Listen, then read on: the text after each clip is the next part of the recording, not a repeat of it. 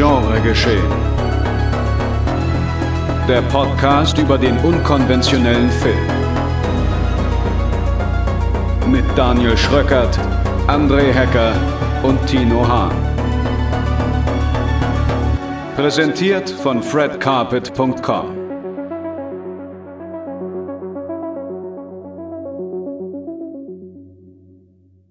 Servus, Grüezi und Konnichiwa, meine sehr verehrten Damen und Herren, zu einer neuen Ausgabe Genre Geschehen, Folge Nummer 82 und endlich, endlich mal wieder. Ja gut, es war ja vor zwei Wochen schon so, aber danach direkt schon wieder so ein Dämpfer, wo nur äh, zwei Leute von uns da waren. Aber ja, jetzt endlich wieder in der alten Stammbesetzung. Ich darf ganz herzlich begrüßen André Hecker. Moin, moin. Und Tino Hahn. Hallo. Ja, jetzt hätte ich jetzt eigentlich erwartet, dass noch ein Schweizer Grußwort kommt. Aber gut, dann nenne ich einfach mal selbst. Ich heiße Daniel Schröckert und wir heißen euch herzlich willkommen hier bei Genre Geschehen und Fred Carpet und dem Podcast-Anbieter eures Vertrauens und hoffen, ihr habt nun Spaß oder zumindest ein paar wertvolle Informationen mit dem nun folgenden Programm.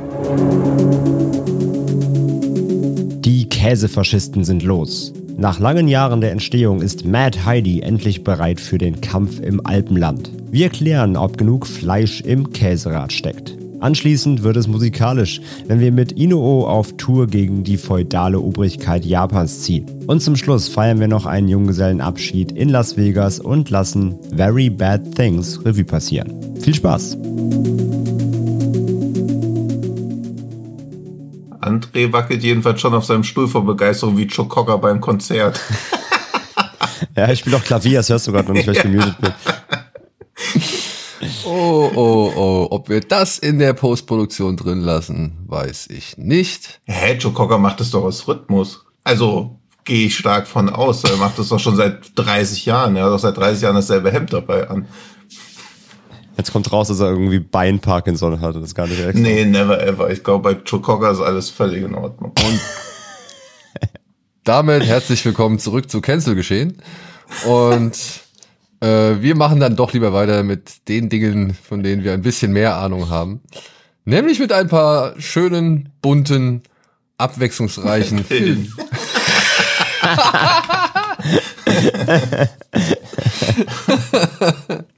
okay, ich merke, zu viel Käse verdirbt das Gehirn.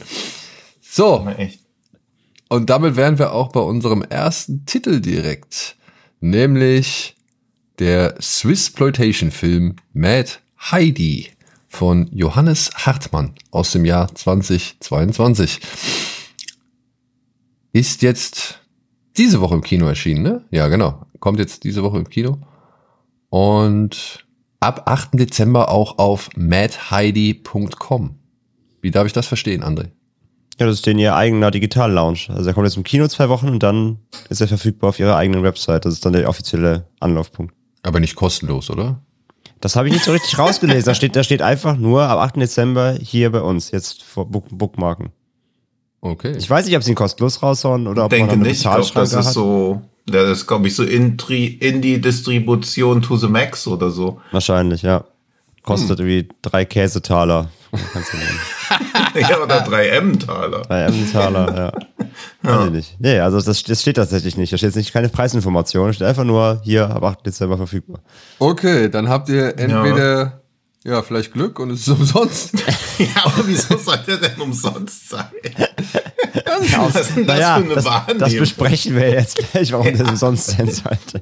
Also ich habe letztens, ich habe irgendwie die, die, die Tage ein Video von Marc Benecke geguckt, weil der war bei der äh, Schweizer Premiere und da hat er die, die Macher halt, und die Regis- also den Johannes Hartmann und die Produzenten interviewt und da haben sie es nämlich auch nochmal gesagt, am 8. Dezember auf unserer Website, aber auch nicht gesagt, wie für drei Euro, sondern äh, äh, drei Franken, sondern ähm, einfach nur die Information. Also ich weiß es nicht. Na gut, lassen wir uns überraschen. Ob es jetzt, äh, weiß nicht, Käse, Taler oder sonst irgendeine Währung Ja. ist, in der man da bezahlen muss. Aber vorher können wir einmal kurz über die Handlung reden von diesem Film. Die da lautet, in einer dystopischen Schweiz, die unter die faschistische Herrschaft eines bösen Käsetyrannen gefallen ist, lebt Heidi ein einfaches Leben in den Schweizer Alpen. Ja gut, wäre auch komisch, wenn sie in den Österreicher Alpen leben würde. Naja gut. Großvater Alpöhi tut sein Bestes, um Heidi zu beschützen, aber ihre Sehnsucht nach Freiheit bringt sie bald in Schwierigkeiten mit den Schergen des Diktators. Das unschuldige Mädchen verwandelt sich in eine schlagkräftige Kämpferin, die sich aufmacht, das Land von den wahnsinnigen Käsefaschisten zu befreien. Aber das ist doch wirklich Quatsch, oder? Jetzt mal kurz sagen. In einer dystopischen Schweiz lebt sie in den Schweizer Alpen. Wer wo denn sonst? Ja, und Naja, das ist, die Tyrann ist- offiz- das ist die offizielle Beschreibung. Da muss so oft Schweiz rein, wie geht, damit der Film gefördert ja, wird. ja, außerdem ist der Tyrann auch böse. Ganz im Gegensatz zu anderen Tyrannen. Die gut sind. Ja, aber das sind ja diese üblichen Beschreibungen, die halt immer über noch ein Adjektiv oder eine Ortsangabe, weil sie denken, dadurch wird es irgendwie plastischer zur Ja, der, Vorstellung. der fiese Massenmörder. ja. Ja. Ja, ich weiß, man will die Lines und die, die Textzeilen noch anfüllen. Irgendwas soll ja auf dem Cover stehen, so, aber da kann man auch was Besseres finden. ja, aber auf dem Cover könnten ja auch Lobpreisungen stehen, ZB Zum Beispiel. Ja. zum Beispiel. Wenn vorhanden. Beispiel. Wenn vorhanden. Ja. Genau. Ja, Mad Heidi ist ein Crowdfunding und Mad-Funding Gesamtprojekt irgendwie. Man hat sowohl bei äh, ja, ganz normalen Menschen gefragt, ob sie Lust haben, diesen Film zu unterstützen, aber auch bei größeren Investoren.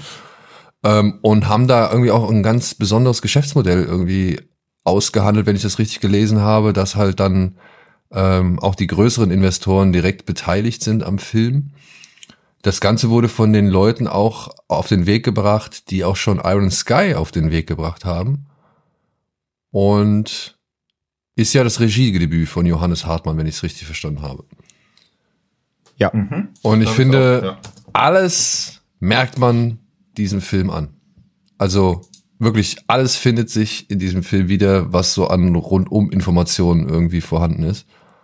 Und ich musste dann leider auch irgendwann ganz stark an Iron Sky denken, der mich Hm. ähnlich ratlos und auch, ja, ich sag's gleich direkt, ähnlich gelangweilt hinterlassen hat. Hm.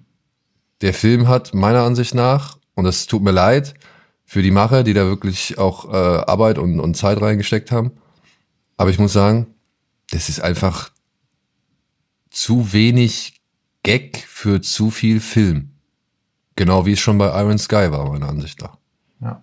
ja, und man merkt, oder das, das hat man Iron Sky 2, finde ich, noch deutlich angemerkt, man merkt diese lange Produktionszeit, wo dann auch so Gags drin sind, wo man so denkt, die ziehen doch auch gar nicht mehr. Was Matt Heidi jetzt nicht so sehr zum Problem fällt, aber ich finde es immer echt ermüdend, diese Referenzen auf andere Filme. Also was hat eine Apocalypse Now Anspielung in Matt Heidi zu suchen? Das zieht irgendwie nicht. Also da denkt man so, ah, lustig, eine Referenz.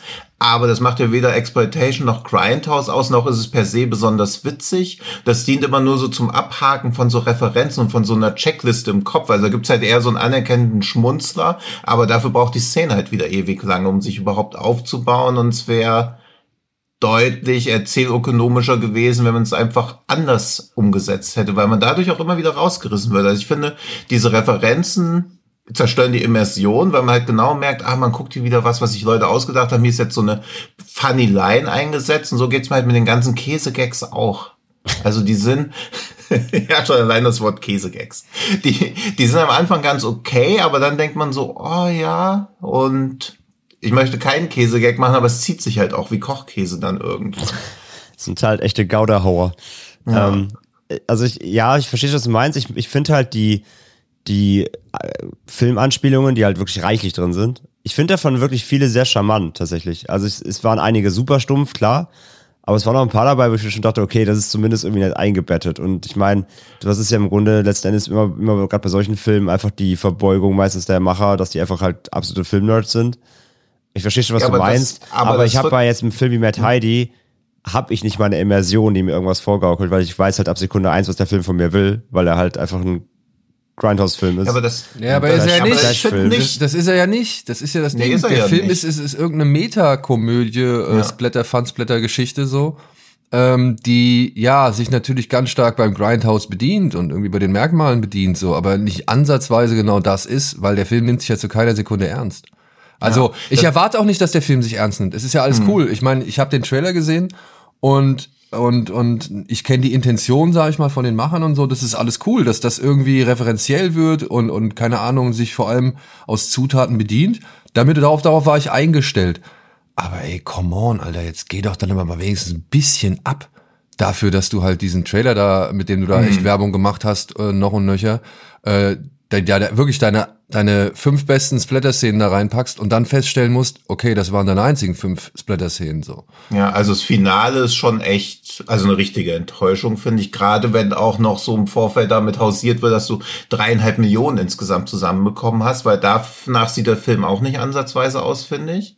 Und dieses, was du halt gesagt hast, klar bedient er sich den Mitteln des Grindhouse, aber irgendwie so ein Fizzle-Filter drüberlegen ist ja nicht Grindhouse. Also ich finde, er ist halt wesentlich näher an Scary Movie und sowas dran, wo halt auch Filmreferenzen um irgendeine Rahmenhandlung drum gebettet wird, als zum Beispiel sowas wie Black Dynamite oder Hobo with a Shotgun, die halt auch diese Referenzen haben, aber nicht jedes Mal sich zum Publikum umdrehen und so das Augenlid runterziehen, so sagen, ah, hast gesehen, da war wieder eine Referenz, sondern es wird halt einfach nur als Vorbild genommen und auch da will ich den Macher, Macherinnen gar keinen wirklichen Strick draus drehen, weil ich glaube, es ist nichts schwieriger als wirklich eine richtige Grindhouse Hommage oder so zu drehen. Also mir würde halt außer ne, äh, außer Black Dynamite, habe ich eben Napoleon Dynamite gesagt? Nee, Black. Nee, Black Oh Gott sei, Gott sei Dank. Äh, Black Dynamite und Hobo with a Shotgun würde mir auch nichts einfallen, wo das annähernd geglückt hat. Alles andere, was das probiert, ist immer so eine Aneinanderreihe von ganz okayen Gags, ein paar zu zahmen Splatter-Einlagen und viel Langeweile.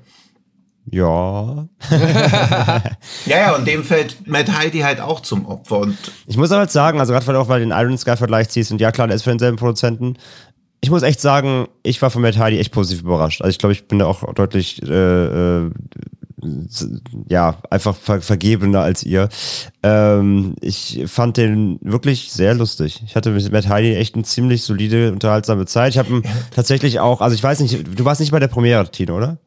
Nee, Im Kino, nee, okay. Nee. Ähm, also ich habe ihn auch halt irgendwie mit, mit Leuten zusammengeguckt. Also ich weiß nicht alleine auf dem Sofa, wo es auch immer besser funktioniert natürlich, äh, weil man sich natürlich auch selber ein bisschen anstachelt so bei so einem Film. Mm, Also das ist sicherlich auch ein Film, den man sicherlich eher mit einer Crowd sehen sollte, als irgendwie äh, allein im Keller oder allein im Käsewerk oder wo auch immer man den guckt. Und na klar hat der tausend Probleme. Und es ist sicherlich auch wieder kein guter Film natürlich. Aber gerade im Vergleich zu Iron Sky, gerade im Vergleich zu Iron Sky 2, der nochmal 80 mal schlimmer ist als der erste, auch im Vergleich mit sowas wie Sky Sharks und allem, was die letzten Jahre da eben so kam, ist für mich Matt Heidi mit Abstand der beste dieser ganzen Filme. Mit Abstand. Ich fand, der hat zumindest irgendwie ein rundes Korsett. Das ist alles auch komplett albern, aber ja, das ist ja auch gewollt. Aber ich fand, da waren wirklich nette Ideen drin, da waren nette Gags drin. Ich musste auch wirklich ein paar Mal wirklich lachen im Film. Das ist mir bei Iron Sky, glaube ich, noch nie passiert. Ich fand, Metallica hat sich für mich nicht so angefühlt, dass er nur eine Pointe hat, und auf die läuft es halt hinaus. Sondern klar, die haben sich halt wiederholt, da waren halt tausend Käse-Gags eben drin. Ähm, sie haben natürlich, sie haben das halt hart ausgereizt natürlich. Aber alles in allem muss ich sagen, ey, der hat halt im Mittelteil auf jeden Fall einen Hänger. Also klar dauert der zu lang für das, was er ist. Aber also ich habe mich beim Metal auf jeden Fall tausendmal mehr amüsiert und mich irgendwie gut unterhalten gefühlt als beim Iron Sky, der nach der Hälfte der Laufzeit halt eigentlich schon lange zu Ende sein müsste, so irgendwie. Weiß nicht, irgendwie, irgendwie hat der Film da für mich eine, eine zum, zumindest irgendwie auf der Ebene, die man erwartet, nämlich für mich Trash, ähm, dann doch irgendwie funktioniert, weil er halt mit der, einmal mit der Vorlage halt dann doch irgendwie gespielt hat. Auch da nicht smart, aber hat er halt irgendwie. Und halt diese ganze Ummünzung halt dieses, dieses Faschismus-Themas auf diese Käse-Nazis. Ähm, die, es ist halt super stumpf. Aber ich fand, also allein Fondue-Boarding. Ich glaube, ich habe zehn Minuten über Fondue-Boarding gelacht. Es tut mir leid, ich bin stumpf, aber es ist einfach so. Ähm, ja, du hast, glaube ich, auch über diese Rest in Cheese Bitch. das war mein Highlight natürlich, klar. Ähm, Ja, Würde ich mir okay, sofort ein. T-Shirt kaufen, was draufsteht. Ey, ich bin Schläferzgucker. Ich, ich, ich, Ja, ich, ich, gut, ich, ich, aber bin, dann, ich bin Schlimmeres gewohnt. So, Ja. ich mag halt Trash einfach gern und ich, ich war von Matt Heidi echt unterhalten. Es tut mir leid. Ich habe ich hab echt viel gelacht. Aber das ist ja kein Trash. Natürlich ist das Trash. Es ist halt gewollter Trash. Ja, Ja, gewollter eben, das Trash. ist gewollter Trash ist ja, also Gewollter Trash ist sogar eigentlich die, die, das, die, die höhere, also das ist die höhere Hürde, weil gewollter Trash halt zu 99% schla- schlimm wird. Ja, weil, weil halt aber- dann nicht lustig wird. Aber Ähm, wenn alles gewollt ist und nicht irgendwie ein Projekt einfach schief geht oder in der Nachbetrachtung unfreiwillig komisch wird, dann hast du ja komplett freie Bahn für alles und dann ist es ja noch fragwürdiger, warum es dann nur das geworden ist. Ja, ja, ich weiß, ich weiß, absolut, natürlich. Also echter Trash ist einfach ist Scheitern und gewollter Trash ist das hier. Aber deswegen habe ich eben den Vergleich gezogen. Zwischen all den gewollten Trash-Filmen der letzten Jahre, die Ja, ich alle okay. furchtbar fand, ist für mich Matt Heidi dabei der Beste. Ah, Und das heißt jetzt, wie gesagt, auch nicht auf der Skala, dass es ein super Film ist, sondern das heißt einfach auf der Skala von, von gewollten, schlechten Trash-Filmen ist das für mich der Beste. Und jeder, der sich einen Film wie Matt Heidi halt anguckt, egal ob im Kino, zu Hause, auf, dem- auf mattheidi.com, egal wo, der weiß ja im Zweifelsfall, worauf er sich einlässt. So, und Ja, weil, na, und da würde ich, da würde ich ein wenig widersprechen wollen. okay. Denn ich, wie gesagt, ich habe den Trailer gesehen und der Trailer sah mir nach Laune aus. Aber ehrlich, dann war das der erstmal, war das der erstmal, war das der erstmal, ja, okay, da platzt der Kopf, den du schon im Trailer gesehen hast, wie er da platzt. Und dann wartest du und wartest du und wartest du und wartest du. Ey, und dann bei, wann geht's los? Minute 52 oder so? Da passiert dann das erste Mal irgendwie so mal was Richtiges. Und da auch gleich noch hinzugefügt, ne? Fand ich amtlich. Also da waren ein paar schöne Ideen dabei und die Umsetzung waren auch in Ordnung. Also da wurde schon ordentlich, äh, sag ich mal, Handarbeit geleistet. Das will ich nicht in Abrede stellen. Aber ich muss halt Ewigkeiten warten. Und ich muss wirklich Ewigkeiten warten. Und dann wird sie wieder mit dem Kopf in die Toilette getunkt. Und dann darf die Muskelfrau wieder irgendwie einen herben Spruch abgeben. Und dann gibt's wieder einen Kampf und keine Ahnung. Und irgendein, irgendeinen belanglosen Dialog, sei es von Casper van Dien oder von hier Kommandant, Kommandant Knorr oder von der äh, Gefängniswärteroberin da. Fräulein Rottweiler. Ja, Fräulein Rottweiler. Ähm, und ich denke mir halt, ey Leute, das braucht ihr alles nicht in eurem Film. Das braucht ihr wirklich nicht. Gebt den Leuten doch das, was ihr wollt. Ihr fangt doch direkt schon an mit Nacktheit so, ja, ist doch in Ordnung. Und Ja, es wird da auch so verschamt, verschämt weggeblendet, als dann diese theoretisch echt lustige Szene kommt mit diesem Würstchen und dem Senf, wo ich so denke, okay, jetzt wird's funny und dann wird einfach abgebrochen. Also es ist halt so richtig gen- verschämt. und das, das meine Wo ich. ich mir dachte, das war für mich die schlechteste Szene, weil das halt wieder schon so erst super erzwungen war. Halt so Obszönität. Nee, weil nee, nee, nee, das war für, nee, nee, nee, nee, ja, jetzt guck das mal. war, das war für mich, das war für mich eine der besten Anspielungen, Filmanspielungen, die es in dem Film gab, die ja dann auch später noch, äh, die, die dann später halt auch nochmal bestätigt worden ist, weil ich dachte so, ich habe den Film nämlich auch, wir haben den gestern zu dritt geguckt, äh, Andy, Eddie und ich. Und, ähm, und dann dachte ich, in dem Moment dachte ich so, ach guck mal hier, das wirkt ja echt wie Ross Meyer jetzt gerade so, ja, das wäre ja cool. Und dann blenden sie ab, zack, und dann kommt später ähm, in diesem End-Arena-Kampf, da, da schreit dann irgendwann Casper van Dien, Faster Pussycat und das ganze Publikum schreit Kill, Kill, Kill. Also ich finde, da sind schon die Einflüsse bemerkbar, aber sie werden halt gar nicht so ausgespielt. Auch wenn ich hier die ganzen äh, Woman Behind Bars oder wie die, diese, diese, ja, Frauen in Ja. Käfigen filmen, ähm, wenn ich die zitiere so, ja, und da, also bitte, da geh doch mal bitte ins Eingemachte, du hast doch die Möglichkeiten.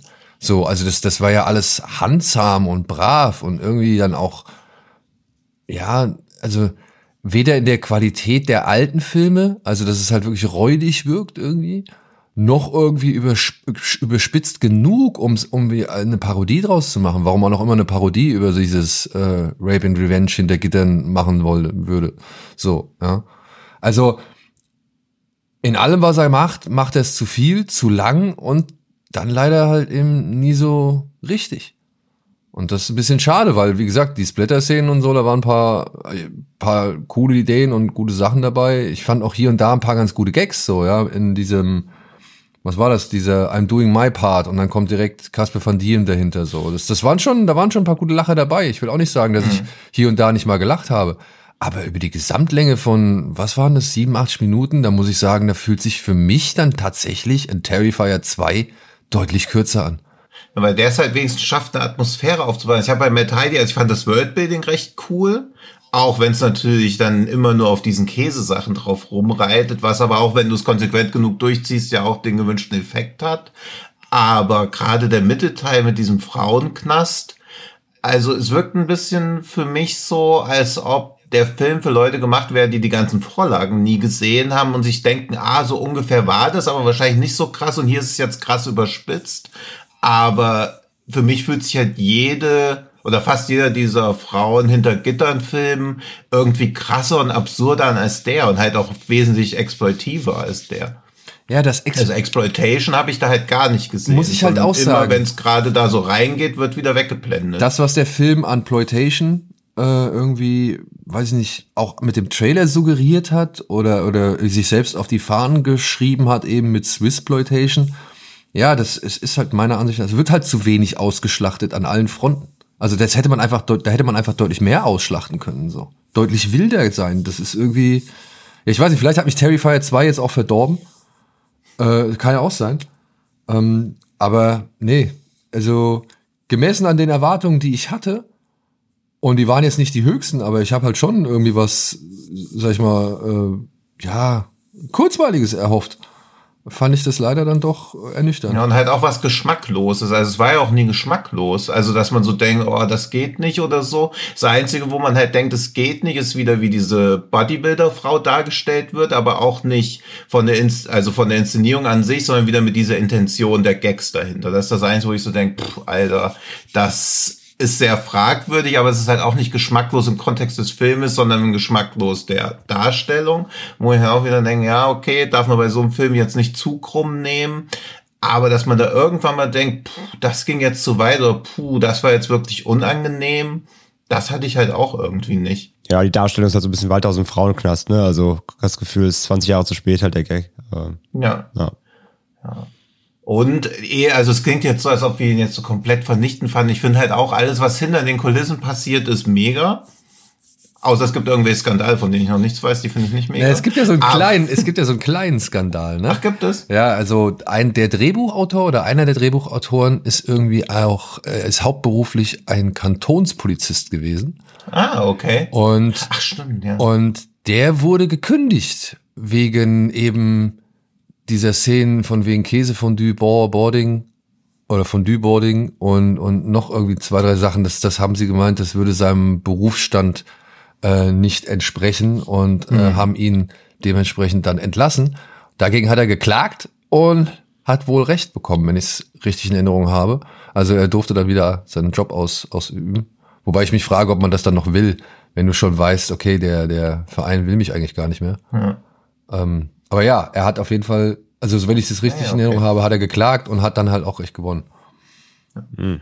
Und ich meine, in Crowdfunding steckt das Wort Crowdfund auch schon drin. Das mag ja auch sein, dass das mit einer Crowd geringfügig besser ist, aber ich erkenne ja auch, ob ein Film für mich alleine lustig ist oder ob ich eine Crowd dazu brauche oder so. Und das finde ich ja auch nicht der Fall. Aber allein, dass sie die Kohle zusammenbekommen haben, dass sie da jahrelang dran gearbeitet haben, sich auch in ihrer Vision nicht haben irritieren lassen und dass das jetzt ins Kino kommt, ist ja eine mega Leistung. Also vor der habe ich auch großen Respekt, aber der Film hat halt mit mir nicht.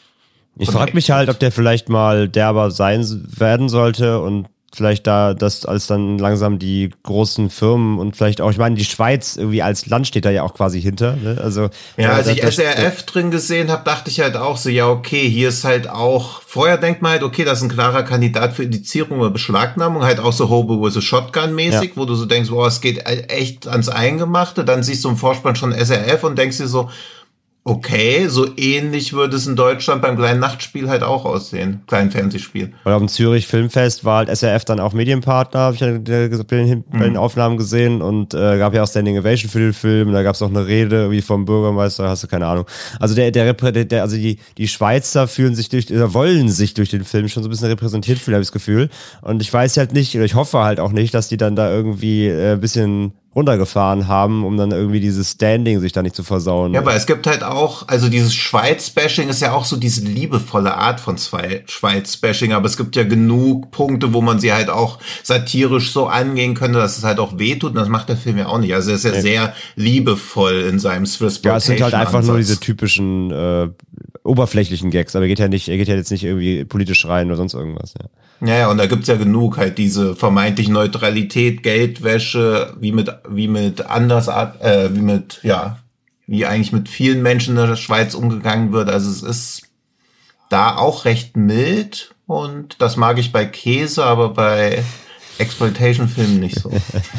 Ja, wie gesagt, kann, also ist jetzt kein, das ist nur eine Mutmaßung, hofft man, oder beziehungsweise ja. einfach nur mal in den Raum geworfen, hoffe nicht, dass die da irgendwie mal dann quasi an der Derbheitsschraube gedreht haben, nur um dann vielleicht dann doch, doch gemerkt haben, okay, wir, wir machen jetzt so viel, äh, kriegen so viel Gelder, müssen massentauglicher doch werden, wenn er nachher breit raus soll. lass mal zwei Gänge runterschalten. Das hoffe ich halt nicht. Ja, also ich wünsche Ihnen trotzdem, dass Sie im deutschen Kino mehr Zuschauer bekommen als Jeepers Creepers Reborn oder Orphan First Kill, was nicht passieren wird, aber wahrscheinlich nicht. würde ich so einem Film halt trotzdem mehr gönnen als irgendwelchen lieblos hingeklatschten Massenproduktionen. Das auf jeden Fall. Also im Vergleich zu den beiden Filmen auf jeden Fall. Da finde ich Mad Heidi auch besser. Ja. Beziehungsweise verdient er meiner Ansicht nach mehr Erfolg. Weil ich gehe da mit, also ich gehe bei allem mit, was du gerade eben gesagt hast. Ich, es ist halt schade, dass der Film äh, mir selbst halt dann doch eher wenig Spaß gemacht hat oder für mich nicht das einlöst, was äh, ja der Trailer zumindest suggeriert hat. So, es könnte alles ein bisschen zwangloser oder, oder überdrehter oder weiß ich nicht, auch zackiger sein. Ich fand, der war so, der braucht so lange in seinen, in seinen Szenen. Die, die Bilder stehen zu lang, die Reaktionen sind zu lang.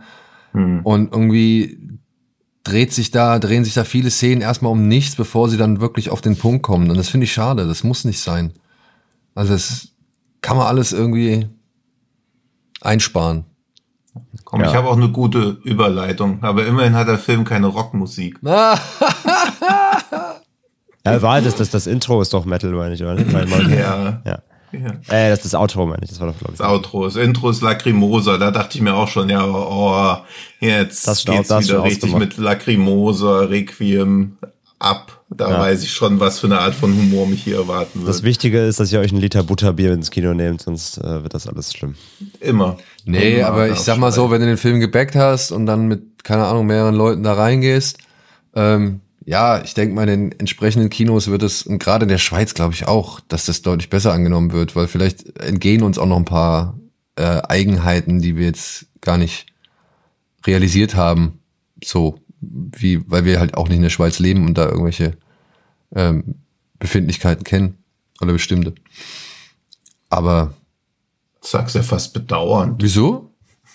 Würdest gerne in der Schweiz leben. Ich? Nee, nee, nee. Wieso nicht?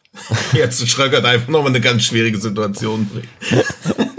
Nee, weil ich weiß, käsig. ich wüsste nicht, ob ich in der Schweiz, also das ist ja schon auch alles, ähm, also was ich so mitbekommen habe dort, ich wüsste, ich würde halt in wenn dann in einer der Großstädte leben wollen und das ist schon alles wohl Eine der. Das war pikante Antwort. der größeren Städte. Ja gut, es gibt ja jetzt nicht nur Zürich, also was, was soll ich sagen? Aber ich würde natürlich gerne in Zürich leben wollen, weil Zürich ist eine schöne Stadt. Aber Mhm. Zürich ist halt auch, so wie ich es mitbekommen habe, von vielen Leuten doch recht hoch Kann vom schon sagen, sehr Lebensstandard. teuer. Ja, Ja. also wirklich sehr teuer so. Ähm, und demnach, nee, das, äh, nein. Ich hatte auch schon mit dem Gedanken gespielt, wie vor ein, zwei Jahren, da habe ich auch mal so einen Spaß nach Preisen geguckt und ja, genau das. Ja. Habe ich kurz ausgerechnet, was man noch verdienen muss, habe einen Schlaganfall bekommen, habe ich wieder hingelegt. Das ist nämlich halt wirklich echt nicht ohne. Nee, ist es nicht. Gut, Tja, aber ohne hohe Rockmusik. Preise, billiger Humor. Also zwei Daumen So, runter, zwei Daumen runter, einer hoch, weiter geht's. Ja, ab zu Ino-O. Ab zu Ino und in, ins Guck, alte die Daumen Japan. dastehen. Da stehen wir, oh ja. Das klang jetzt natürlich wieder ganz anders als gemeint. Gut, wir reden über Ino von Masaaki Yuasa aus dem Jahre 2021, der folgende Inhaltsangabe angibt. Vor 600 Jahren in Japan, während politische Machtkämpfe toben, wird ein Kind mit einem verhexten Körper geboren und von allen wie ein Tier behandelt. Doch Ino entpuppt sich als begnadeter Tänzer. Aus dem Monster wird ein Popstar und bald stiehlt er den klassischen Tanzgruppen zu Hofe die Show, bis die Mächtigen beginnen, sich vor seinem Einfluss zu fürchten. Och, das ist aber sehr dezent gehalten, das finde ich gut.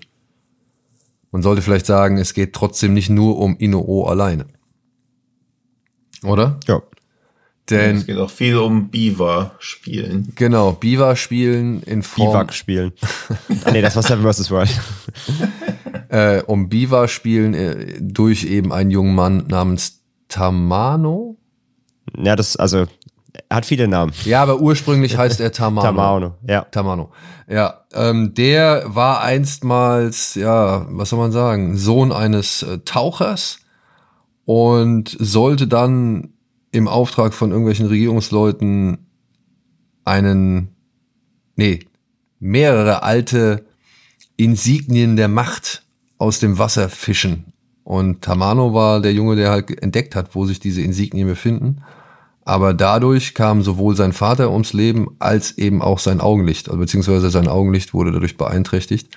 Und seitdem zieht er als äh, Blinder durch das Land, lernt irgendwann einen Mönch kennen und äh, der bringt ihm halt die Kunst des Biwa-Spielens bei.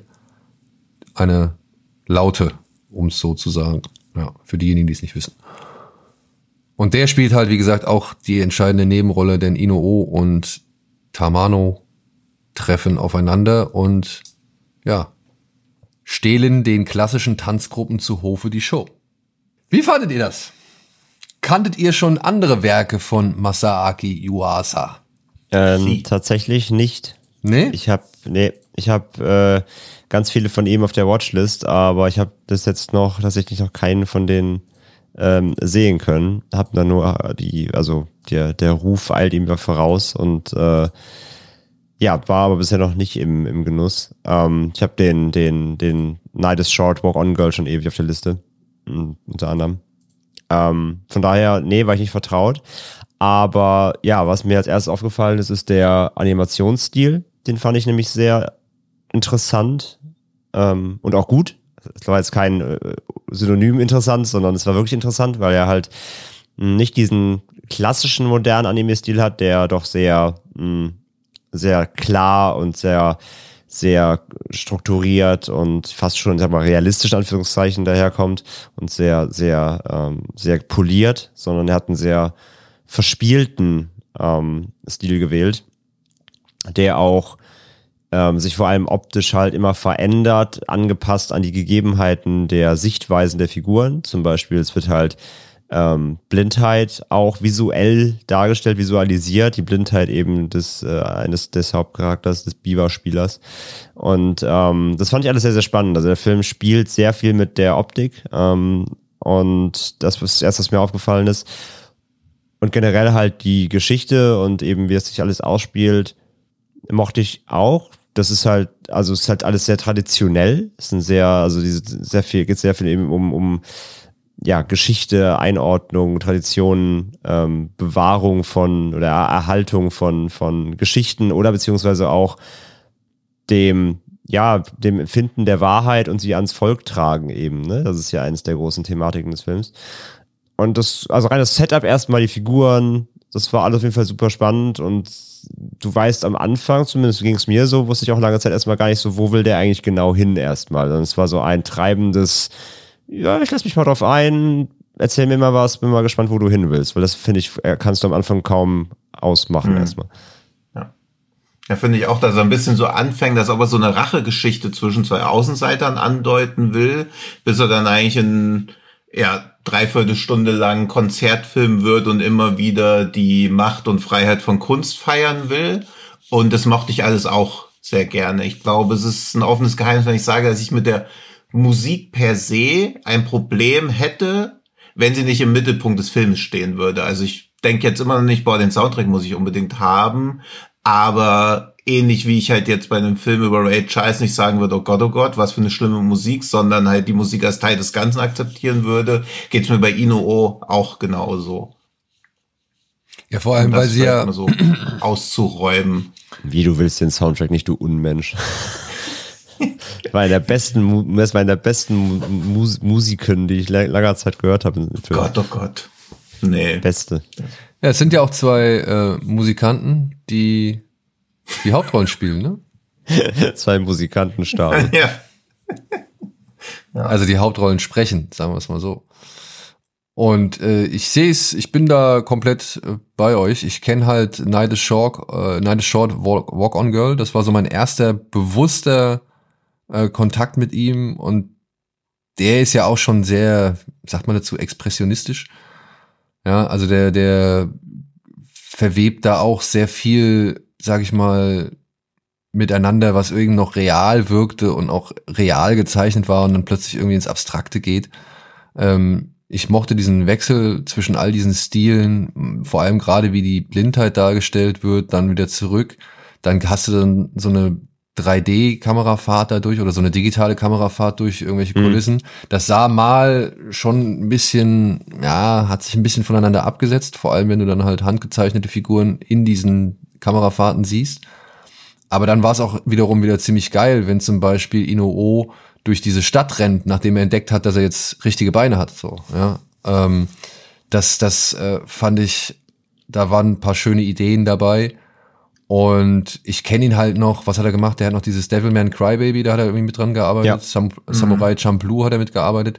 Diesen, Diesen Mindgame. Mindgame, den habe ich auch schon seit Jahren auf der Liste und beziehungsweise den habe ich sogar schon hier, den habe ich immer noch nicht geschafft. Aber dann habe ich gesehen, ach guck mal, der ist auch von dem. Und äh, ja, jetzt weiß ich so gesehen Bescheid und werde mich auch umgehend schnell mit den anderen Filmen nochmal beschäftigen.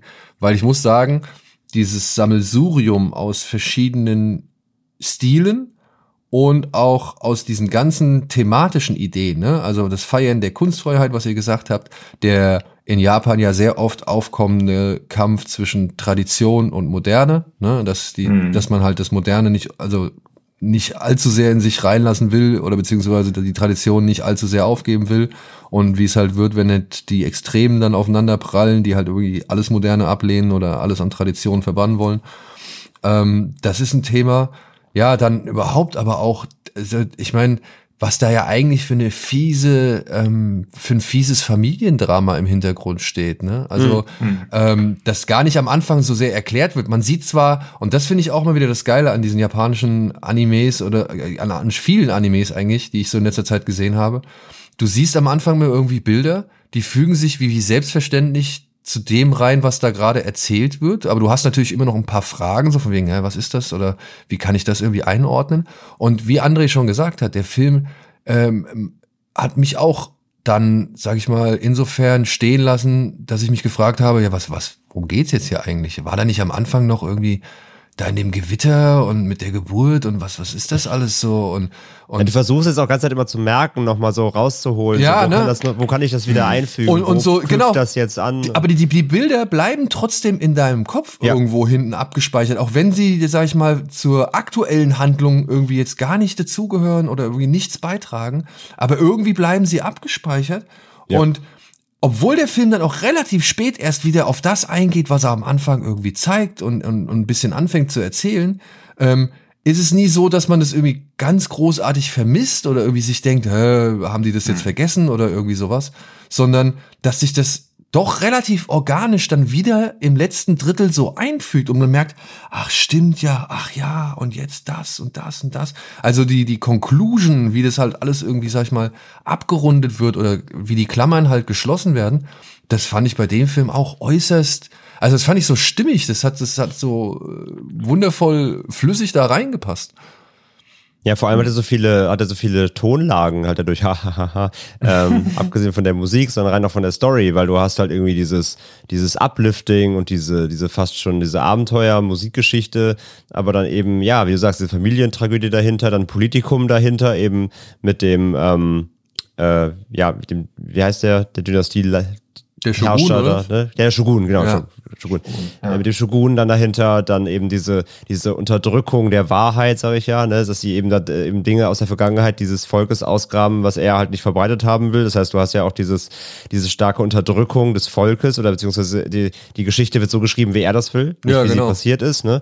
Das Thema hast du komplett mit drin. Also ich hatte ganz, am Ende vom Film dachte ich mir irgendwie, ja, irgendwie ist das hier, das ist alles von der Kunstfreiheit gedeckt hier von, von Danger Dan als Film irgendwie. Ne? Also es geht ja um diese, dieses, dieses, wir, wir stehen zu unseren äh, Wurzeln und wollen halt das, sage ich ja, an, die, an, die, an, die, an das Volk bringen, was wir, was wir wissen. Sie sollen die Wahrheit erfahren und eben ähm, Menschen in mächtigen Positionen wollen das eben verhindern und ähm, ja, gehen halt dafür natürlich über Leichen und versuchen halt dann eben diese, diese Kunst, die eigentlich äh, alles ja darf äh, oder alles soll und auch gefeiert wird, eben dann einzuschränken. Und äh, wie du eben sagst halt, am Anfang halt geht's immer um dieses Wort Rache, ne?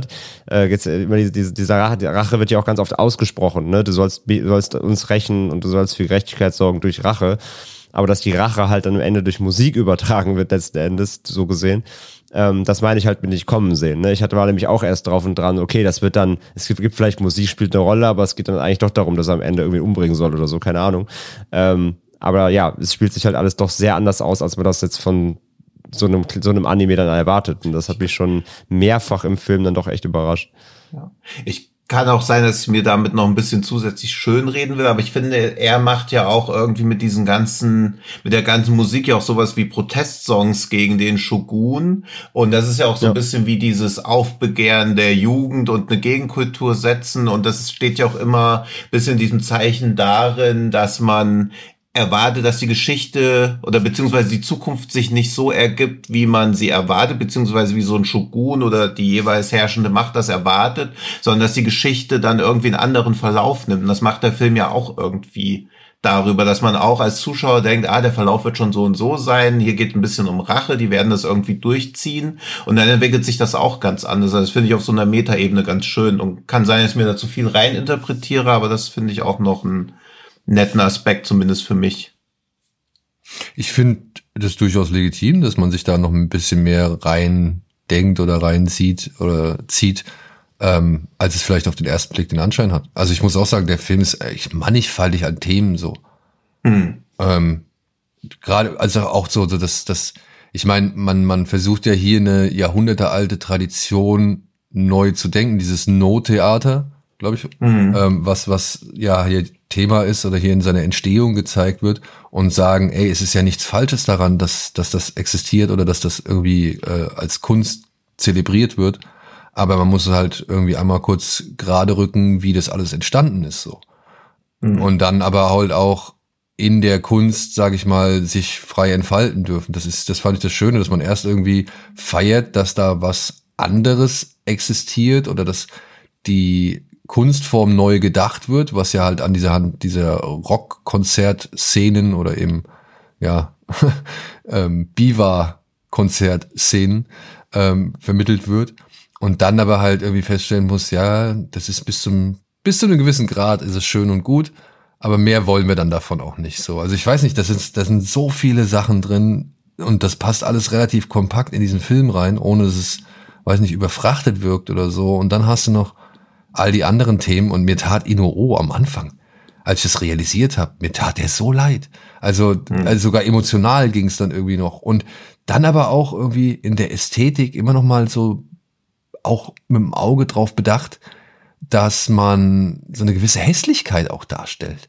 So, mhm. ja, wenn man sich zum Beispiel die, die Zähne von, von Tamar, wie heißt er, Tanar, Tanaro, Tanaro? Bestimmt. Ja, wenn man sich die, da gab es so, so mehrere äh, Szenen, wo halt einfach sein Mund ganz groß gezeigt worden ist, der dann sabbert und wo alles schief ist mhm. und so weiter. Also so, so auch dieses, ja, Normalisieren von eben vielleicht nicht eben das, was in Animes so gemacht wird, so dass man halt äh, auch irgendwie, weil in vielen Animes ist es ja einfach nur, sind es ja gerade Flächen und Kanten und oder beziehungsweise halt äh, das meine ich halt damit. Ne? Also gerade so der, der neuere Stil, Anführungszeichen so, halt so ein Your Name und so. Das ist halt alles poliert, alle sind schön und alles ist genau, halt also yeah. man, man hat, man hat nicht diese körperlichen Merkmale, wenn, sind sie meistens negativ konnotiert bei irgendwelchen bösen Figuren oder sonst irgendwas. Ähm, aber hier hat er, wie gesagt, äh, sag ich mal, versucht, relativ normale Menschen darzustellen, in Anführungszeichen wegen normal. Aber ja, also das ist, das war alles nicht so die, die schönste Variation von irgendetwas, was man gezeichnet hat. Das finde ich halt auch gut. Ja, absolut. Sehe ich halt auch so. Also das, das, da hilft der Stil halt auch wirklich, äh, ich finde, der, der sieht ja teilweise aus ein bisschen wie so, so Wandgemäldeartig. Also ich finde, der hat, die, der hat diese Historik vereint er irgendwie, aber auch eben dieses Spielerische, dieses Kunstvolle und das ist schon richtig, richtig gut. Ich muss auch sagen, also eine der, ich finde, eine der krassesten Szenen, auch so, wie ich, ich Gänsehaut hatte, ist, diese, ist dieser Auftritt mit dem Wal, dieser Song mit dem, mit dem Wal. Auf der, bei die, wo sie da in dieser, was ist das, Pagode im Wasser? Ja, ja. Ja, ja, ja, ja, ja. Wo es dann immer mehr Leute werden und so und alle halt mitsingen, dieser Chor und ja, so. Das war schon sehr geil. Da musste ich auch sagen, das fand ich überraschend emotional dafür, dass ich halt vorher, naja, in OO auch nie groß, dass man ihn ja halt erstmal nur hinter Masken und halt in ja. diesen in verschiedenen Formen herkennt, so. Und ähm, ja, und auch, also ja, bin ich bei dir. Also das fand ich auch überraschend äh, emotional. Und auch diese Szene, wo sie beide auf dieser Wiese an dem Baum hocken und sich überlegen, wie sie jetzt eine Stufe Ja. weitergehen. Das, das ähm, muss ich auch sagen, das fand ich auch cool, so, weil die beide sitzen und ich glaube, sich in dem Moment auch ein bisschen darüber bewusst wär, sind, dass es vielleicht nicht ewig so weitergehen kann, beziehungsweise dass sie es halt nur bis zu einem gewissen Grad so treiben können. Und ich meine, dass das so im letzten Drittel werden ja nochmal Entwicklungen gezeigt, die dann ja auch echt richtig bitter sind, wo ich dachte, echt, auf so einer bitteren Note will der Film enden so. Ähm, Das fand ich noch krass, also das fand ich krass. Und ich finde, die eigentlich positive Note kommt nicht unbedingt von dem Film, sondern von dem, was der Film dir mitgibt. Und das finde ich halt dann auch wieder stark. Ja, weil du könntest eigentlich denken, das ist so ein unhappy End so, also gnadenlos gegenüber allen, was da gezeigt wird. Oder halt, ja, genauso wie es halt eben die Sieger wollen. Und dann aber bleibt ja die Erkenntnis, dass du jetzt mehr weißt. Und das finde ich halt irgendwie cool. Dass du halt über die Erkenntnis, du weißt jetzt mehr als die zu dem Zeitpunkt, als der Film endet.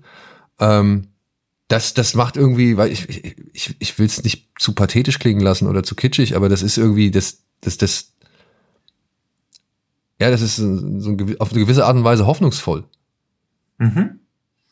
Ich finde halt auch, dass der Film gar nicht so, also natürlich drückt er auch irgendwie auf die Tränendrüse, aber nicht explizit, sondern dadurch, was er darstellt, nicht wie er es darstellt.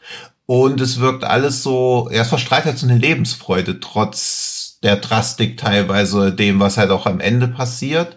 Das finde ich halt auch schön, dass er nicht oder auch nicht vorwurfsvoll wirkt, obwohl halt da quasi ja so eine Geschichtsumschreibung, Aneignung stattfinden soll, zeigt er da nicht, also er deutet natürlich darauf hin, von wem das ausging, aber es ist halt nicht so ein Fingerzeigen und irgendwie geht's mehr darum, das richtig zu stellen, als irgendwie den Schuldigen dann ausfindig zu machen und die ganze Zeit mit dem Zeigefinger auf den Schuldigen zu zeigen. Denn das ist ja dann auch wieder das Schöne, und wieder ein weiterer Aspekt. Der Film ist ja eigentlich auch eine echt geile Geschichtsstunde, ne? Also diese, Ja. dieser ähm, Krieg der Heike, ja, Heike, Heike, ja.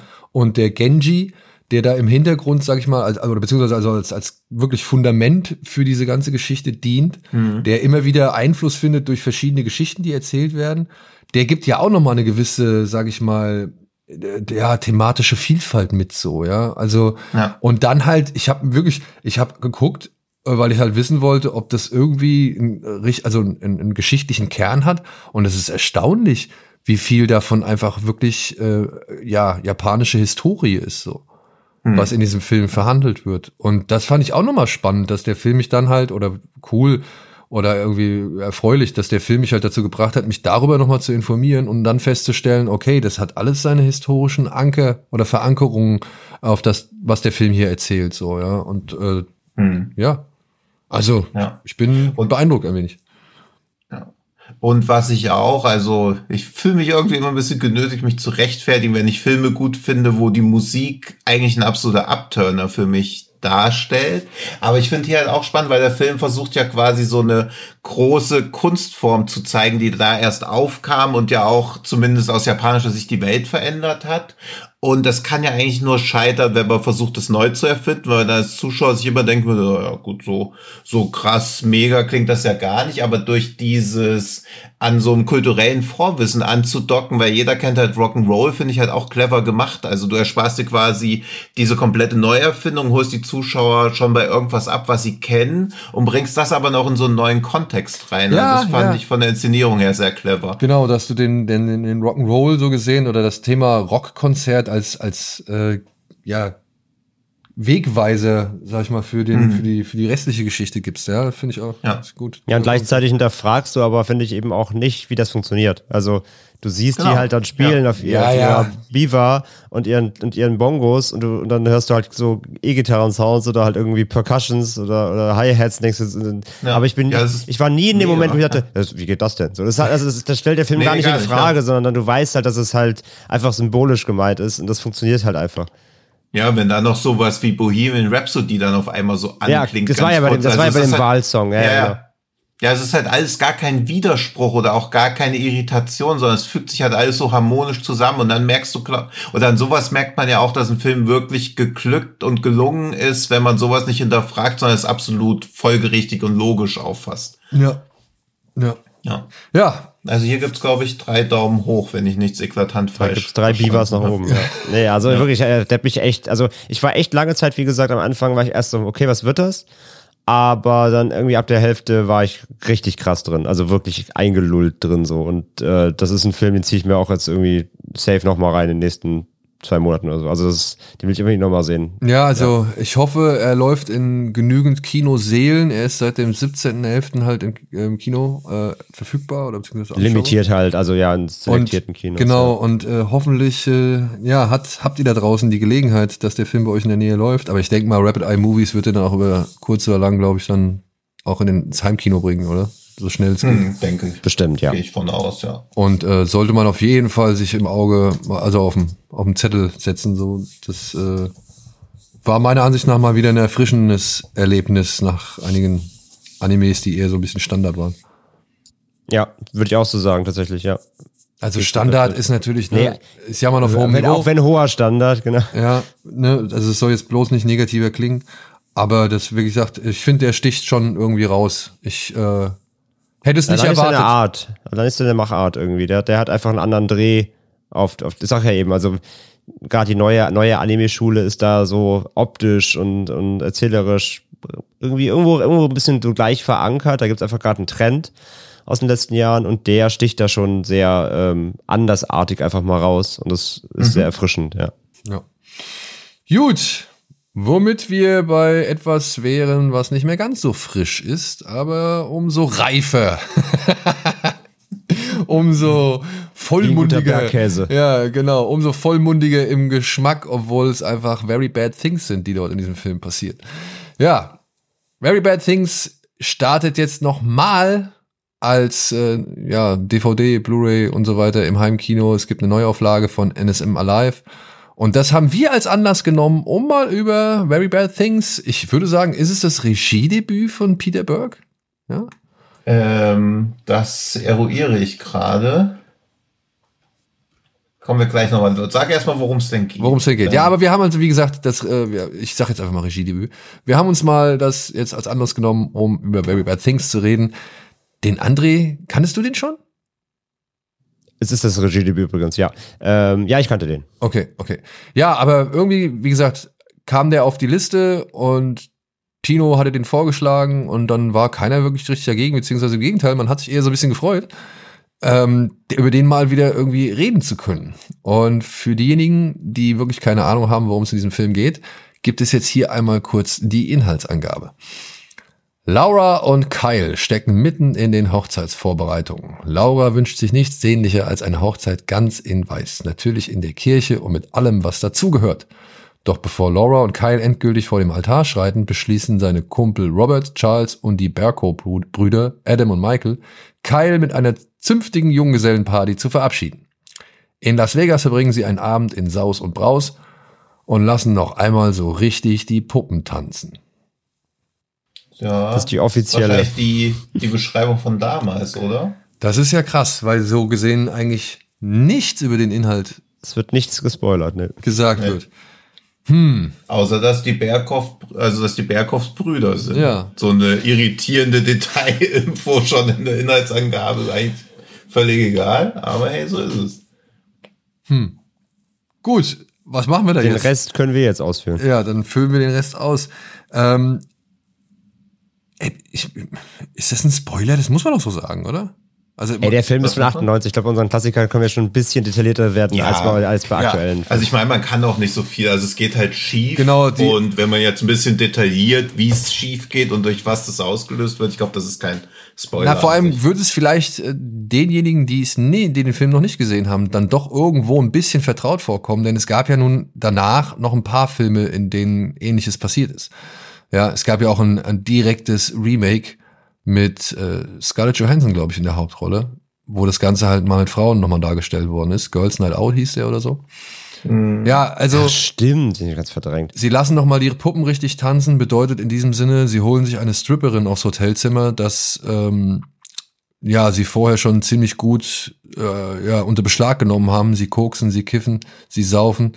Und einer der Jungs, einer der Berko-Brüder, um es genau zu sagen, Der schnappt sich dann irgendwann die Prostituierte oder die Stripperin im wahrsten Sinne des Wortes, nimmt sie mit ins Bad, die beiden haben Sex und der geht gehörig schief. Und die Jungs haben dann plötzlich mit einer Leiche zu tun. Ja. Und kurz, Also eigentlich immer Ärger mit Bernie, aber es ist Komödie. ja, und kurz darauf, kurz darauf kommt noch eine zweite Leiche dazu. Und der Film verhandelt halt das Thema, was machst du? Was machst du? Rufst du die Polizei oder hast du so viel Schiss, dass du glaubst, dass, naja, all die Drogen und der Alkohol und so weiter dazu führen, dass du eben halt im Knast landest? Ja, also eigentlich ein sehr relatable Content. Kennen ja viele wahrscheinlich. Ja. Ja. Ja, laut Peter Burke ähm, hat er die Idee dazu diesem Film gehabt, indem er halt in Las Vegas war und dann eben genau diese Gruppen von Männern gesehen hat, die nach Las Vegas kommen, um einmal so richtig die Sau rauszulassen. Und dabei halt auch schon wirklich ein ja, recht primitives Verhalten an den Tag legen. So waren irgendwie, glaube ich, seine Worte. Also, dass die halt so, so, eine, so einen richtigen Kontrollverlust erleben, weil sie halt in diesem Männerspielplatz Las Vegas gerade sich aufhalten. Ja, und es ist auch also dieses, ich glaube, du hast jetzt so den Gedanken viel Spielraum gelassen, wieso beim Sex auf einmal eine Leiche entstehen kann, die meistens nicht besonders gut für die eine Person, aber es ist eher ein Unfall. Ja, genau, also ja, das, also, Also, genau. Also es ist Wir kein, können, wir können ausschließen, es ist keine Vergewaltigung, sondern es passiert ein Unfall und ja. Und Ja, Die- und deswegen, also es ist halt schade, dass so mit einem völlig außer Kontrolle geraden Junggesellenabschied in erster Linie Hangover verknüpft ist, nicht der Film.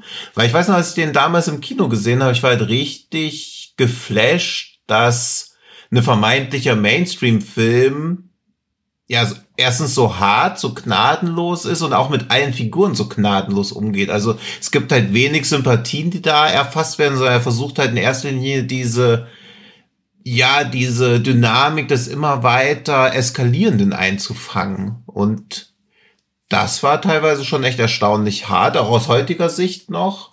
Und ebenfalls aus heutiger Sicht noch bin ich wieder ähnlich wie bei Verrückt nach Mary überrascht, wie Filme, die man damals als so atemlos und mit Dauerfeuer ein nach dem anderen abfeuernden Filme wahrgenommen hat, die jetzt eher so betulich in der Inszenierung sind. Ich finde, das ist bei Railbird Things nicht ganz so der Fall, aber ich finde ihn auch nicht mehr so fast-paced. ja, damals war das, Also- damals war das so ein richtiges, ähm, naja, ich würde sagen, der Film, ich weiß nicht, wie es bei dir war, Tino, ich denke mal, bei André war es vielleicht ähnlich.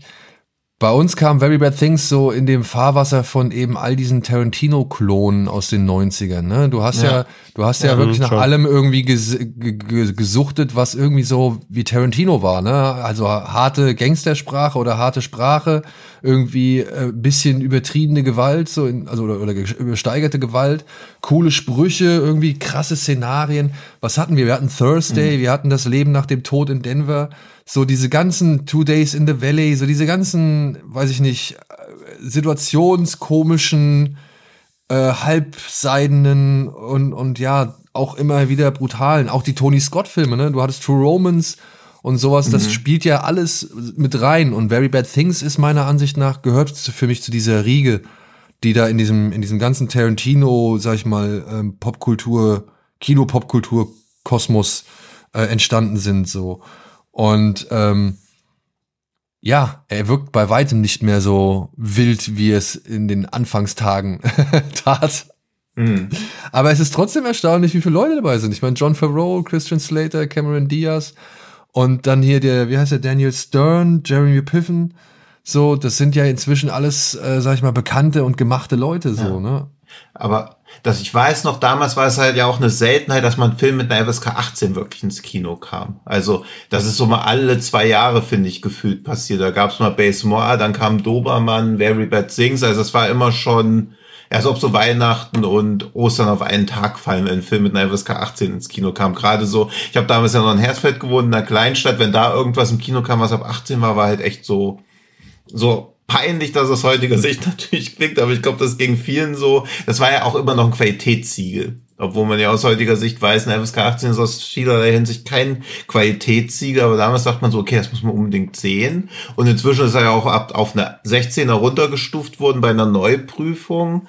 Aber auch das, also dass eine Komödie wirklich sich eine FSK 18 verdient hat, wo auch noch ja, Christian Slater, Cameron Diaz mitspielen, also auch zur damaligen Zeit, also damals hatten sie ja quasi so ihren Hype, beziehungsweise den Karrierehöhepunkt.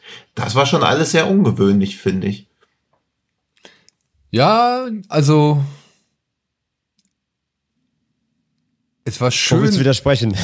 ne, ich, also ich will, nee, ich, ja. es, war, es war halt irgendwie, man, man, man kannte sie ja jetzt dann aus Die Maske und, und Verrückt nach Mary und dann sie in so einem ja, blutigen und, und ruchlosen Film zu sehen, das fand ich halt dann das Überraschende, dass sie ja. nicht so dieses, nur dieses Everybody's Darling ist, sondern hier so ja eine richtige, und ich muss auch sagen, ähm, nachdem ich halt jetzt nun auch schon eine Hochzeit mitgemacht habe, ähm, nachvollziehbare, ähm, ja, wie soll man sagen, Schreckschraube?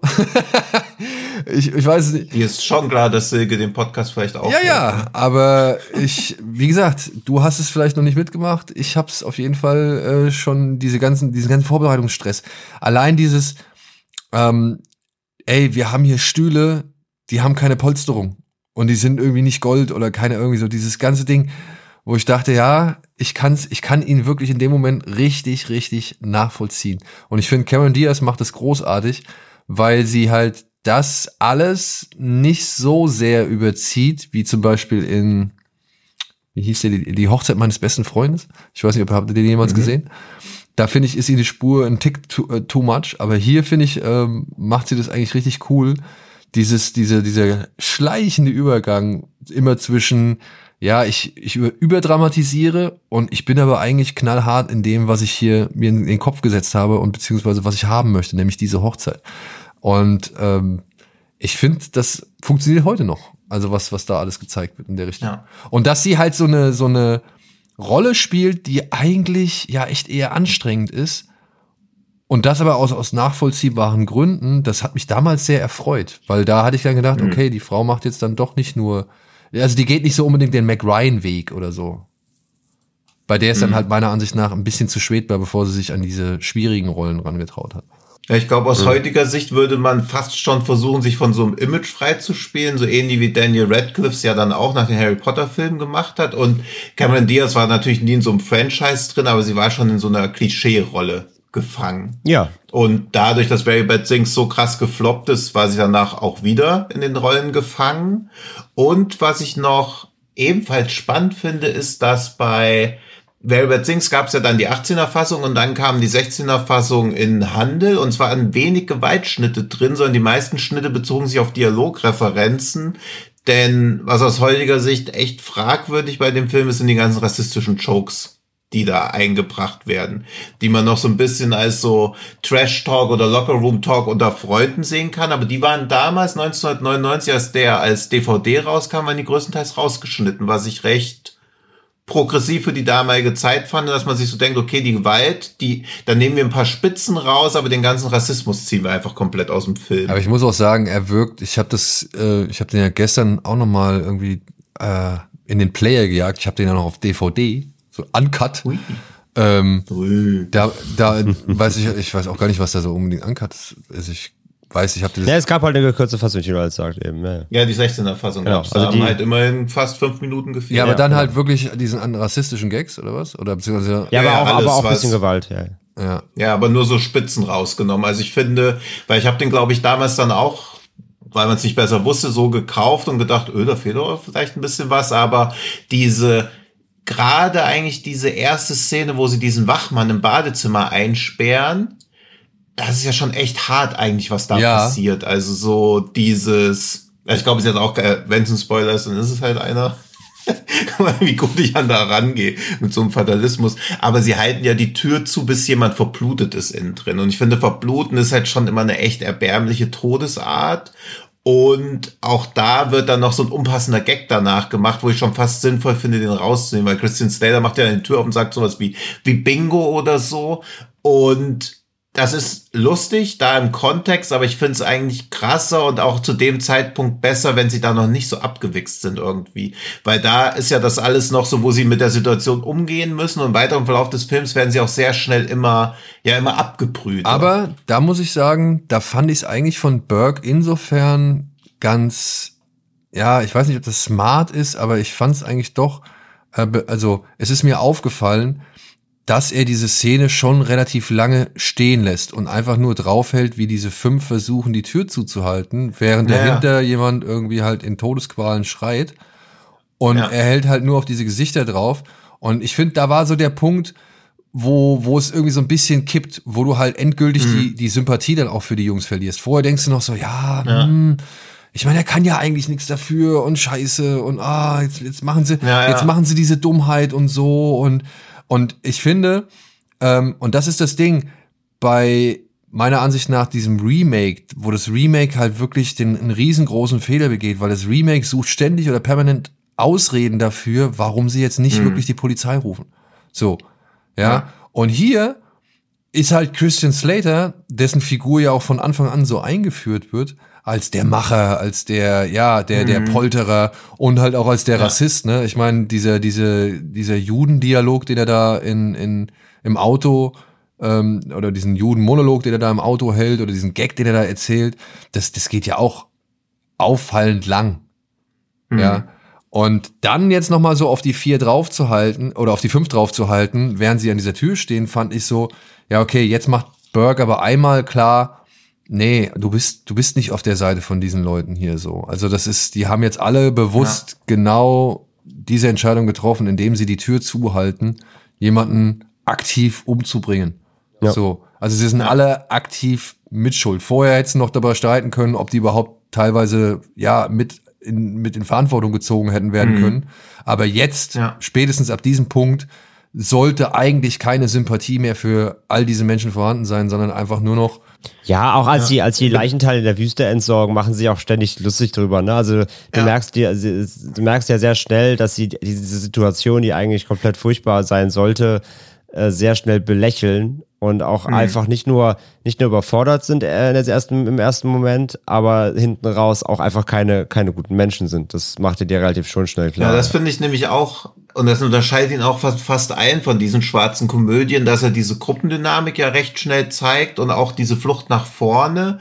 Und wo sie bei der Tür zuhalten, da kann man auch noch so davon ausgehen, dass die Sympathien, oder zumindest bei mir waren sie so verteilt, weil ein paar von ihnen ja wirklich so Mitläufertypen sind, die dann auch mutmaßlich später noch irgendwas hätten sagen sollen, aber auch diese Restsympathien schwinden ja immer weiter.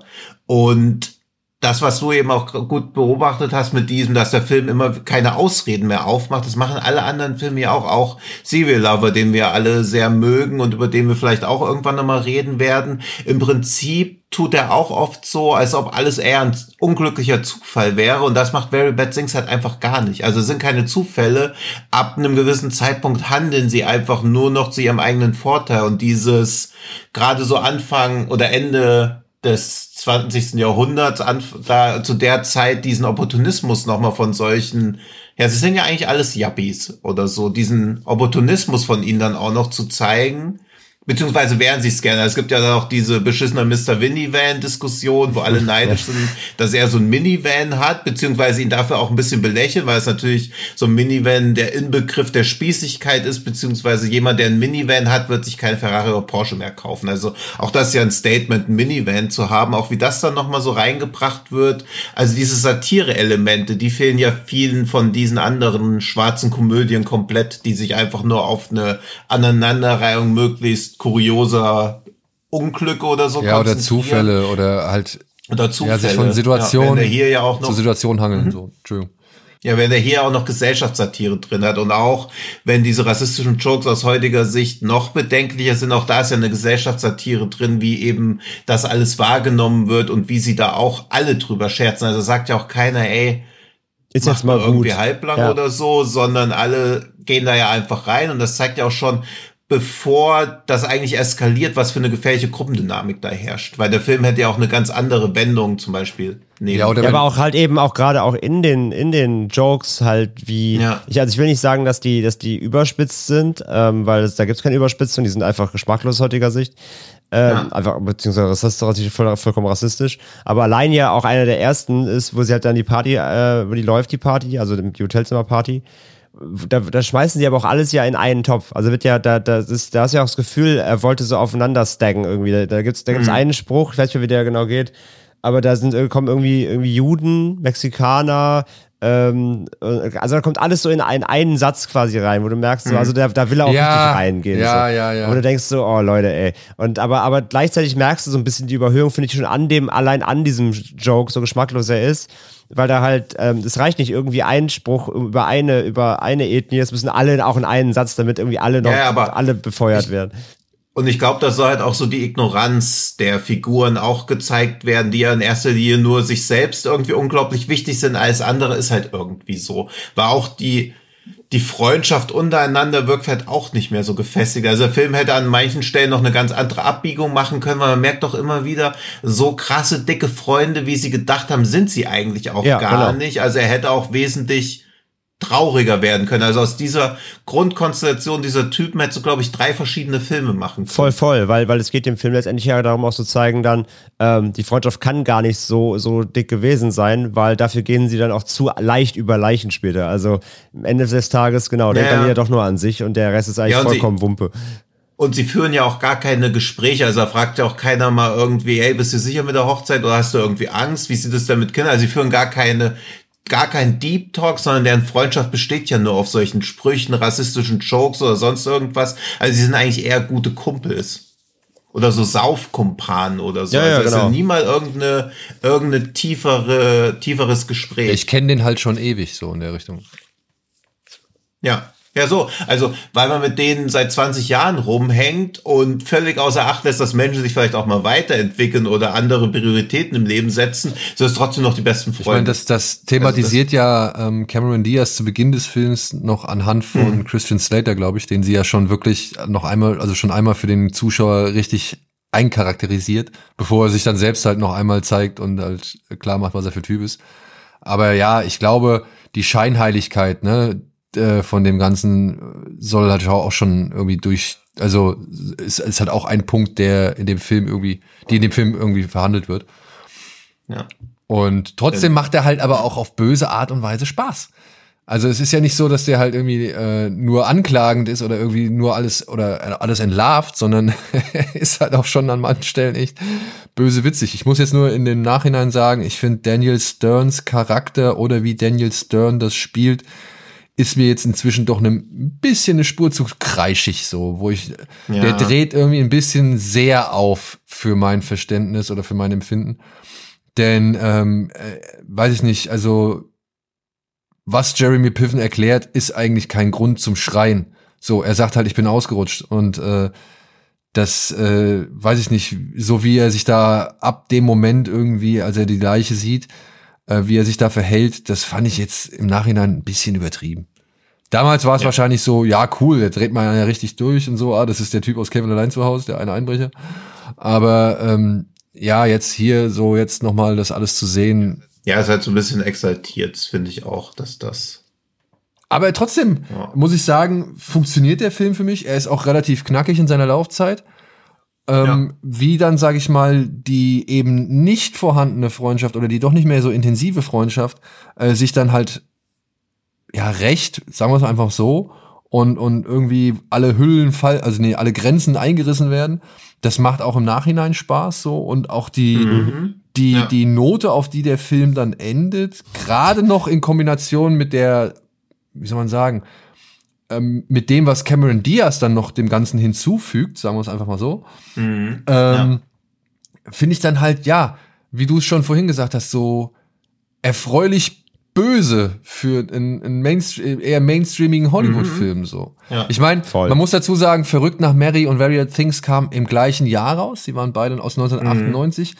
Aber ich habe gefühlt erstmal Very Bad Things, äh, äh, äh, ähm, na, Verrückt nach Mary mitbekommen äh, bevor ich jetzt Very Bad Things gesehen hatte.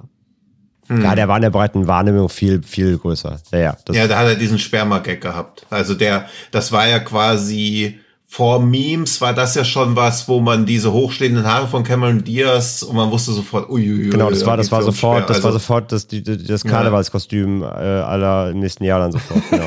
Also, ja, also den konnte man, das ist ja immer, wenn du so eine plakative Szene hast bei Very Bad Things, also das Cover, also ich fand das Poster mega mit Christian Slater mit der Kettensäge drauf, Cameron Diaz in diesem Brautkleid und unten dieser Hund, aber es war halt trotzdem eher verheißungsvoll, mir hat Interpretationsspielraum gegeben, aber Verrückt nach Mary hat halt damit gepunktet und Und war halt eine Komödie. waren ja auch die größeren Stars drin, beziehungsweise war halt der Film, der halt stärker vermarktet ja, und der bedient ja halt einfach das, eben das, das eben dieses 90s Rom-Com-Klischee komplett halt. ne? Ja.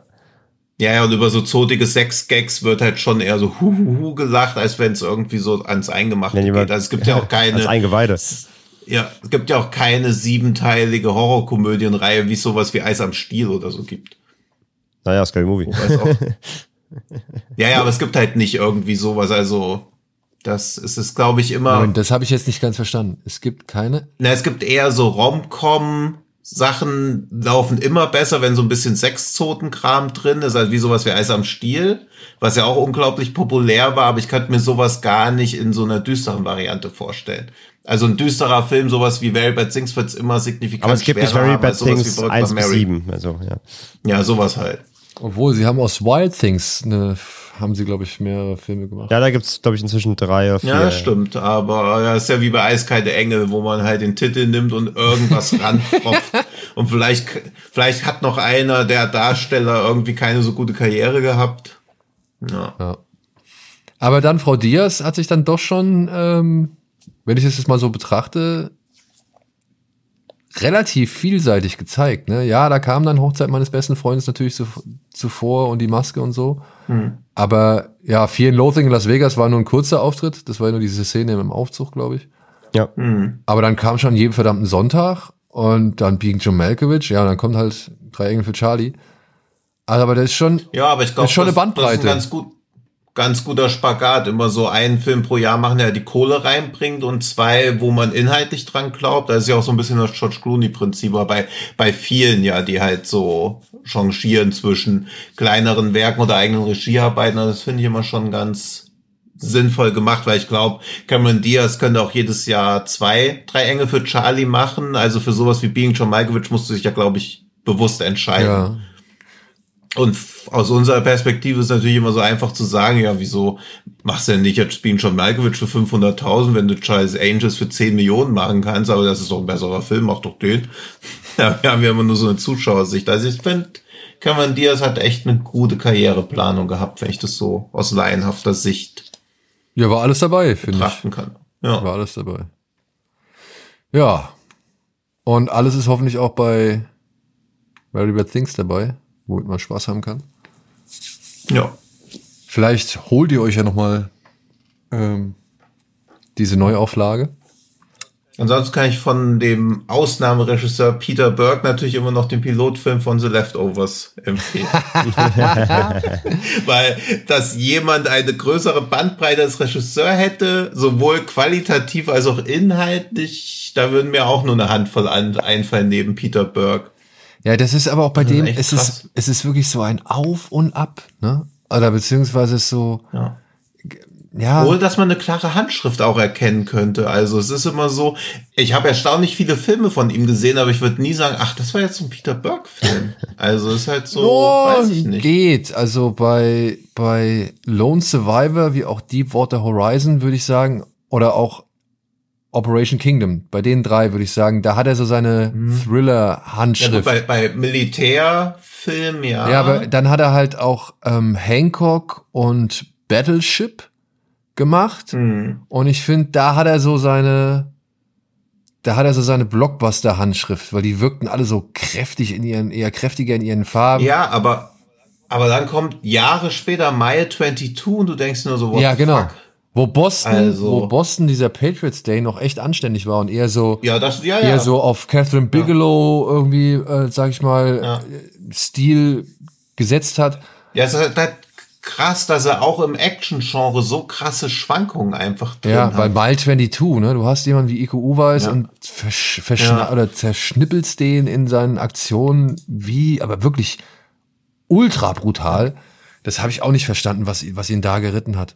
Und Spence, Ja, oder auch eine meiner liebsten Actionkomödien dieser, ich weiß ja gar nicht, wie er auf Deutsch heißt, bei Letterboxd ist er, oder ich weiß jetzt, ach doch, Jungle irgendwas, Welcome to the Welcome to Jungle, Jungle, mit, ja. mit Ja, Dwayne Rundown. Johnson. Rondo. Ja, ja, genau, Rundown, finde ich mega. Ich mag den auch. Der ist so ich lustig. mag, der, der hat auch für mich so die Hancock und Battleship. Ähm, Ja, Optik. genau. Ja. Genau, da weiß ich noch, dass ich den im Kino gesehen habe, auch eher so widerwillig reingegangen bin. Und dann dachte ich, ey, wie lustig Ja. der ist. Und auch wie. Das ist der mit dem Kantholz, absurd- ne? Nee, nee, nee, nee. wo- Ja. nee, nee, nee. Das kann- Das ist Walking Ach, Tall. nee, das ist. Ah, das ist Walking Das Tall, ist Walking stimmt. Tall.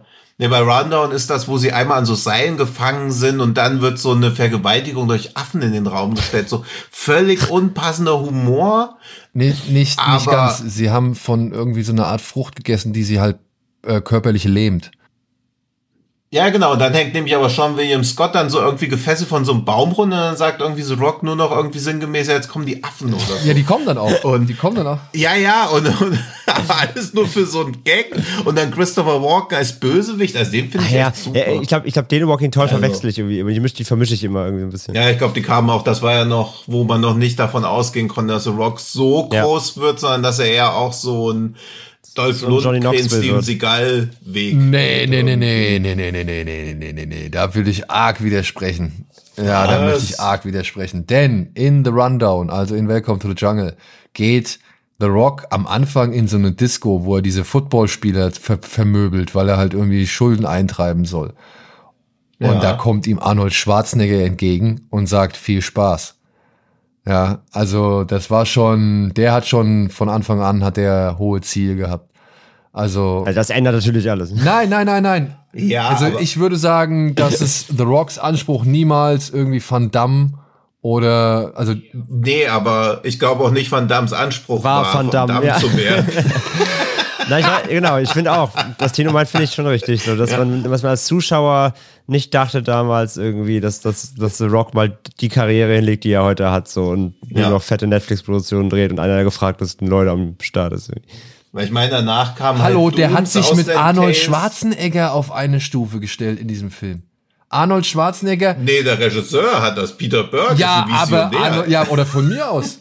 Von mir Ja. aus auch das. Aber Arnold Schwarzenegger, wirklich den, den Action-Superstar der 80er und 90er neben Stallone. Also wenn es die zwei Großen gab, dann waren es die beiden. Dass du den in deinen Film holst, der einem The Rock, der nächsten Generation, viel Spaß wünscht. Also der quasi die Wacheinablösung damit einlöst. Das, das machst du doch nicht irgendwie aus, aus Jux und Dollerei. Das ist, Nee, das macht man nicht aus Jux und Dollerei. Das ist ein 20 Jahre Karriereplan gewesen, wo sie sich so dachten, ey, 2015 machst du Fast and Furious 6, der wird doch richtig, richtig viel Geld einspielen, das müssen wir jetzt schon mal vorbereiten. Also jetzt aus heutiger Sicht war es natürlich visionär, aber ich glaube schon, dass es eher so ein Gag war. Oder so eine Hoffnung, aber, Also der, Ja, die, Ziele, die Ziele meiner Ansicht nach waren höher gesteckt. Und dann gebe ich dir recht, dann kommen sowas wie Walking Tall und dann kommt erstmal ein Dämpfer. Und, und ich will auch gar nicht sagen, dass ähm, die anfänglichen Filme alle irgendwie dieselbe Klasse haben oder Qualität haben oder beziehungsweise dieselbe Budgetgröße haben äh, wie die späteren Filme so. Aber Arnold Schwarzenegger hat auch halt zuerst Hercules New York gedreht und dann halt irgendwann erst Terminator 2 so. Ne? Das kann man auch nicht wirklich vorhersehen, aber ich sage, The Rock hat schon immer irgendwie eine Karriere wie die, wie die Schwarzeneggers angestrebt, im Gegensatz zu halt eine Karriere wie Landgren, Seagal, Van Damme oder sonst irgendwie. Naja, ich slide ihm mal in seine DMs und frag mal nach, ob das von langer Hand geplant Ja. war. Und ihr könnt uns ja auch mal in die DMs sliden und uns sagen, ob ihr den Schrecken vom Amazon überhaupt noch haben wollt. Wenn nämlich auf unsere Anfrage, ob da, also wer den nächsten Schreck vom Amazon machen sollte, war erstaunlich viel höflichere Zurückhaltung zu hören. Aber ihr könnt da ruhig schon mal Feedback geben. Aber dafür hatten wir Feedback von unseren Hörern unter 20 oder bei 20? Wie war deine Um die 20 rum? Äh, Ja. Vielen, vielen Dank. dass diese Worte haben uns sehr gefreut. Äh, die, Die alle Evil Dead Ja. mögen. Ja, mich auch. Also ich lasse mich ja oft, wenn ich so eine edgy These äußere, lasse ich mich ja bei sowas immer sehr gern vom Gegenteil überzeugen, weil ich das ja auch besser finde als meine eigene These. Ja. Ja. Und in diesem Sinne würde ich sagen, dann beenden wir diese Very Bad Things an, an dieser Stelle. Und wünschen euch eine schöne Woche. Viel Spaß mit den hier vorgestellten Filmen.